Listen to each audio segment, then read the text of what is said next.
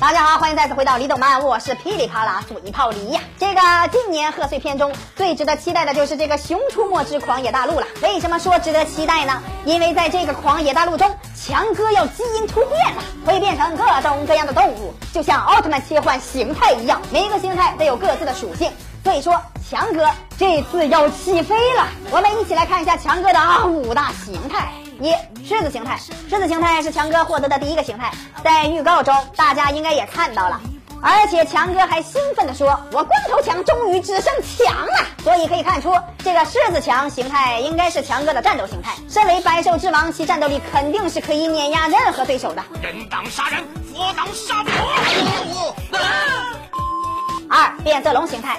在自然界中，变色龙则是擅长隐匿的动物，会随着环境的变化而改变自己的颜色，暂且可以归类为智力型。因为强哥可以运用这个形态隐身，不动声色地接近敌人，埋伏各种各样的陷阱，打对手一个出其不意。所以说这个形态非常的有看点，估计潜入最终 BOSS 基地的时候会运用到这个形态。三猫头鹰形态，这个猫头鹰形态的能力就非常的明显了。传说中的空中行，可以在天空翱翔。这回强哥终于可以不依靠飞行器就上天了。不过强哥变成的这个猫头鹰有点萌啊，不知道是来战斗的还是来搞笑的呢？